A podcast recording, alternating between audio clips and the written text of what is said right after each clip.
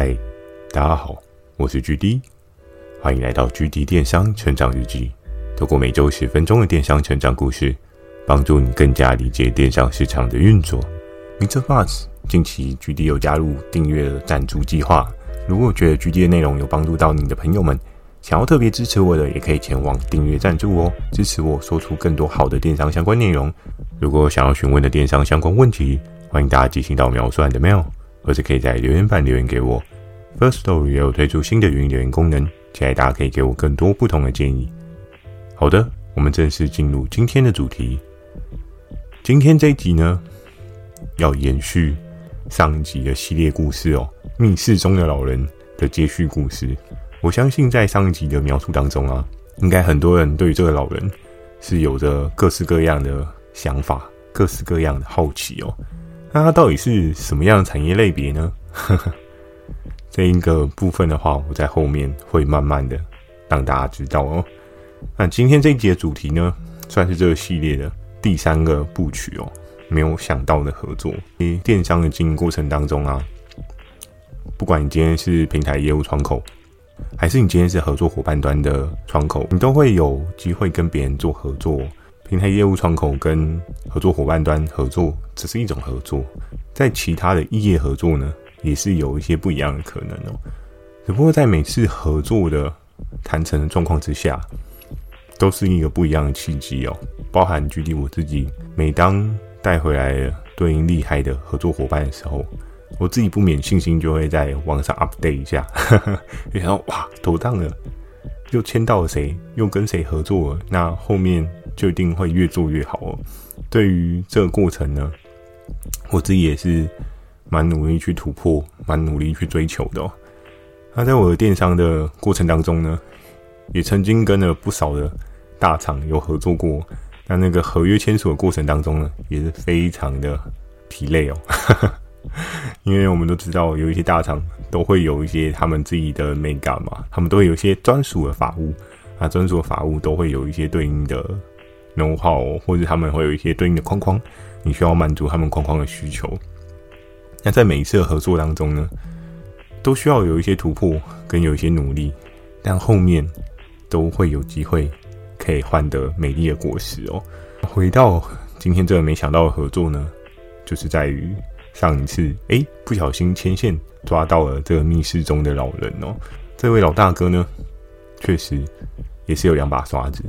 在当时的我呢，是非常的认真看待这份合作的。在今天这一集的一开始呢，就要跟大家聊到勤于耕田可以挖到黄金。诶，为什么耕田会挖到黄金呢？耕田不是就挖地瓜而已吗？还是地瓜就是黄金的一种？为什么一开始要讲到这一点呢？这就是要延伸讲到上一次跟大家提到的，我对于这一个老人所提供的对应的资讯哦。勤于耕田的过程当中呢，也让我学习到去研究，诶，市场上面什么材质才是最热销的，什么样的规格才是大家所喜爱的。在很多的数据 data 的分析过程当中啊，你如果有一个更好的思维逻辑带进去啊，你会更快的找到市场上面所被需求的元素哦。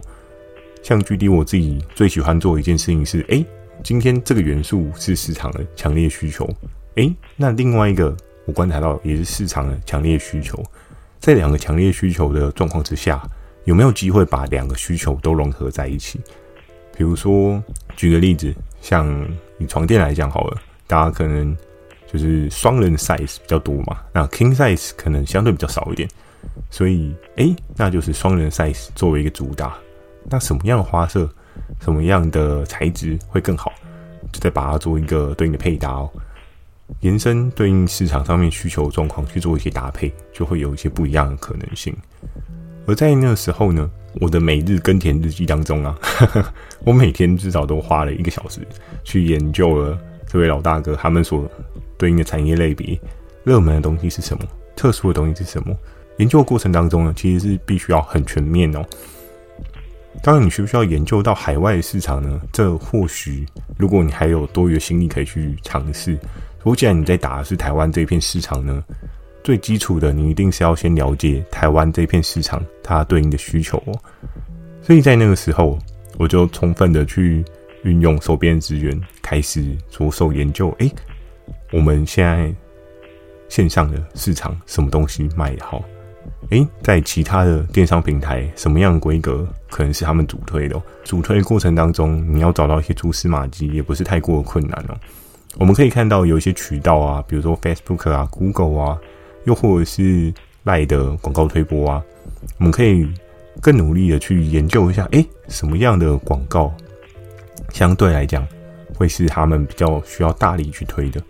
什么样广告是他们需要耗费比较高的成本？当成本耗费的越高，就代表这个版位相较越来越黄金哦。越来越黄金的版位呢，它所摆上的产品一定要是一个。可以爆卖的商品哦，应该不会有行销操作的人员 去摆上一个诶不太会卖，或是放上去只有卖一个 piece 的人，或是放上去只有卖单一 piece 的这个产品哦，这个机会跟可能性是非常非常低哦，因为大家要知道的，不仅是电商的经营人员会需要有一些成本利润的概念，相对行销投广人员呢，他们对于这一块利润概念也是抓得非常的仔细哦。你今天投了多少钱？你可以回来多少的营收？又或者是你可以替公司赚多少钱？在这一块的运算也是水很深的一个领域哦。所以在那个时候呢，我就开始透过我所知道的一些框架 know-how，在市场上捕捉各式各样的资讯 data。其实捕捉的过程当中啊，就跟拼拼图一样。我们都知道拼图可能会有一千片、两千片，还是更猛的来个五六千片，对不对？那在拼拼图的过程当中啊，你可能就会遇到说，诶，这里少一块，那里少一块，又或者是好不容易拼完之后，发现哪边缺一块，所以在整个耕田的计划当中，我就很认真的抓出了对应的诉求跟需求。那这两个东西挖出来之后，我真的有挖黄金吗？在当时候，确实我打造出了一个诶。其实市场上还蛮特别的黄金哦。接下来呢，就要跟大家聊到爸爸力气会比儿子小吗？诶，怎么会问这种蠢问题呢？爸爸力气比儿子小是什么概念？诶，我相信很多人的先入为主的想法就是说，爸爸力气怎么可能会比儿子小？爸爸不是一直都是力气会比儿子大的吗？可是当今天爸爸变成是一个老爸爸，儿子变成是一个年轻的儿子的时候，相对来讲，他的状况。就会有不一样的你的答案。可是，在当时候，以工厂跟经销商的状况来讲的话，我们可以知道的是，工厂的量能跟它的价格一定会最强的嘛。所以在那个时候呢，我跟这位老大哥讨论的过程当中呢，他也确实的让我知道说，哎，嗯，档上的那些东西，我们是有能力可以去操作的，我们是有办法可以去运用的，因为工厂在我手上嘛。有工厂真的就是一个不一样的存在哦。那在那个时候呢，我就常常跟这个老大哥说：“诶，那我观察了这个市场上面，我觉得有什么样什么样的特点？诶，我们可以做什么样什么样的材质，什么样的规格哦？那在那个时候，我们所在琢磨的对应的产品呢，就是一个需要有对应厚实感的产品。而在当时候，这位儿子所出的对应的规格呢，它的厚度可能 maybe 是。”八左右的厚度吧。我当时就跟这位老大哥聊到，我说：“哎，大哥啊，我们是不是可以做一个 double size？什么叫 double size 呢？就是哎，它是八公分，我们来做一个十六的好不好？那在那个时候，这位老大哥他就说：啊，比较厚真的会比较好吗？然后我那时候说：嗯，有做有机会啊，对不对？我们不确定市场的实际需求，因为在整个。电子类的类别啊，我相信大家有在做过，比如说像是床垫啊，又或者是你电脑椅上面的那种坐垫啊，应该不会有人嫌自己的垫子太厚吧？对不对？因为垫子厚度取决于支撑你的屁股啊，或是你的身形所能够塌陷的空间哦。那当你如果陷下去直接碰到底呢，那那种感觉真的是很不舒服啊！我相信大家如果有去过。外面露营啊，又或者是去睡过一些比较硬的木板上面铺的床垫，或者是一些薄垫啊，诶，如果真的太薄的话，真的很不舒服诶。所以我也是因着这样的需求切入点切入了这个市场，我想说，哦，那应该可以朝这个方向去试试看哦。那在尝试的过程当中啊，我提出了这个构想，老大哥他有没有白印哦？其实一开始还是有点犹豫，他想说啊，可是你加厚了之后，相对我们需要花的成本就会更高哦。在之前我跟大家聊到说，市场上面一分钱一分货的部分哦，你要思考的是说，当今天假设是八公分的海绵变成十六公分的海绵，它的成本上升率啊，很多人就会想说啊，啊乘二而已嘛，那成本是不是就乘二而已？诶，这件事情可能就太小看了。为什么？因为有时候你也要去看的是说整体面积的部分哦。举个比较实际的例子，假设以床垫来讲好了，床垫的双人跟单人 size，哎，你光是单人的 size，你加大一倍的厚度的话，相对来讲它的成本就要再去乘以对应的面积哦。所以那个成本不是乘以二就好了，它也会因为它的材质跟它的运用状况有所不一样的成本差异哦。那也会造就成这个产品它的成本会再往上垫哦。那一定会有人说不会啊。有的真的量大，对不对？你使用的量比较多，会比较便宜。可是相对来讲，如果我做到后面能够比较便宜的话，它的成本的材质耗材啊，可能就会有一些不一样的配比哦。就如同像之前跟大家聊过的，诶，所谓不锈钢啊，它可能也会有三零四不锈钢、三一六不锈钢，什么地方用的是三一六，什么地方用的是三零四。也会有一些不一样的状况，所以在那个时候我提出了这样的诉求呢，其实让老大哥也是想了很久哦，他就觉得嗯，真的可以吗？虽然我知道八的部分市场上面确实是卖的还不错，但是你要直接装十六，那在那个时候呢，在我一次又一次的拜托 央求之下，我就说啊，大哥啊，真的我非常想要做这个赛事啊，我想要试试看市场上是不是有这个需求。因为你要思考到以八公分的厚度啊，跟十六公分的厚度啊，我们可以去看一下一般的床垫哦，它们的厚度啊，差不多就是坐落在于二十公分左右。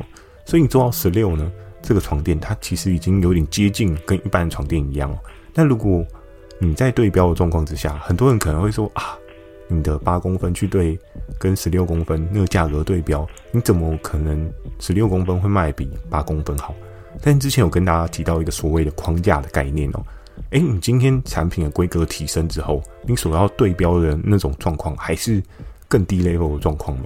你今天明明就是更好的材质诉求，明明就是一个更好的厚度诉求，可是诶，你还是去对标在。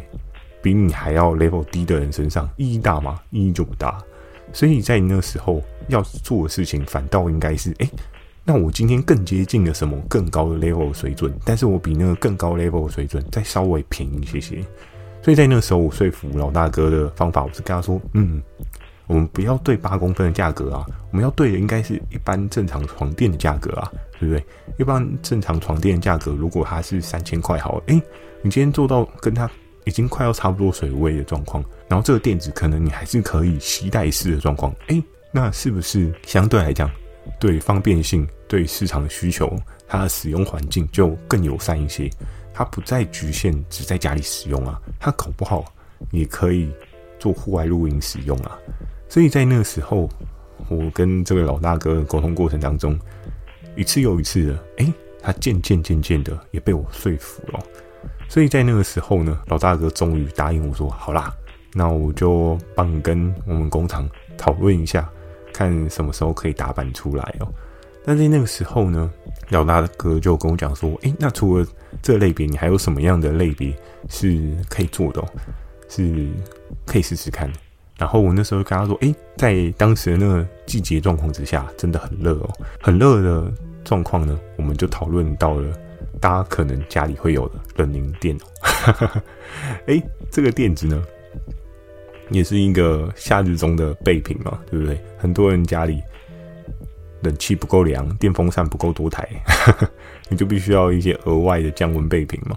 所以在那个时候呢，我也依据了对应市场上面一些不一样的需求，我这一次 take 就不是 tank 哦，我是直接 take 的是传说的。合作伙伴的销售档次哦，在那个时候呢，传说的合作伙伴的这个销售档次卖爆好了，好到一个不要不要的。如果在那个时候这一个产品呢，我又再用耕田式的做法再去了解市场的需求哦，那在那个时候，这位大哥也是蛮有一些想法的。他就跟我说：“哎，他的这个价格确实是厉害，没有错，跟到他的价格也不是做不了。可是我们跟到了，就一定会有量吗？这件事情真的也是在当时让我自己有一个深深的思考。我就想说，嗯，对啊，给人家看这个支票，然后跟到了之后没有量，不是很好笑吗？在那个时候呢，我们就讨论了市场上面各式各样的需求哦，然后这些需求呢，就是有不同的元素加在里面哦。后续这位大哥他就给了我一份特别的合约哦，这个合约呢，对应产出的这个商品呢冷凝电，它到底加了什么料进去？它到底加了什么样特别元素进去？嘿，没错，这一集的时间又到了，嗯，下一集跟大家分享。好的。传说的那只品相呢，它的销售量呢真的很厉害，很可怕。我也会在下一集呢同步的跟大家做一个分享哦。好，那今天的分享呢就到这边。喜欢今天的内容，也请帮我点个五颗星。如果想要询问的电商相关问题，也欢迎大家寄信到描述栏的 mail，或者可以在留言板留言给我。First Story 要推出新的语音留言功能，期待大家可以给我更多不同的建议。我会在 Facebook 跟 IG 不定期的分享一些电商小知识给大家。记得锁定每周二跟每周四晚上十点狙击电商成长日记。祝大家有个美梦，大家晚安。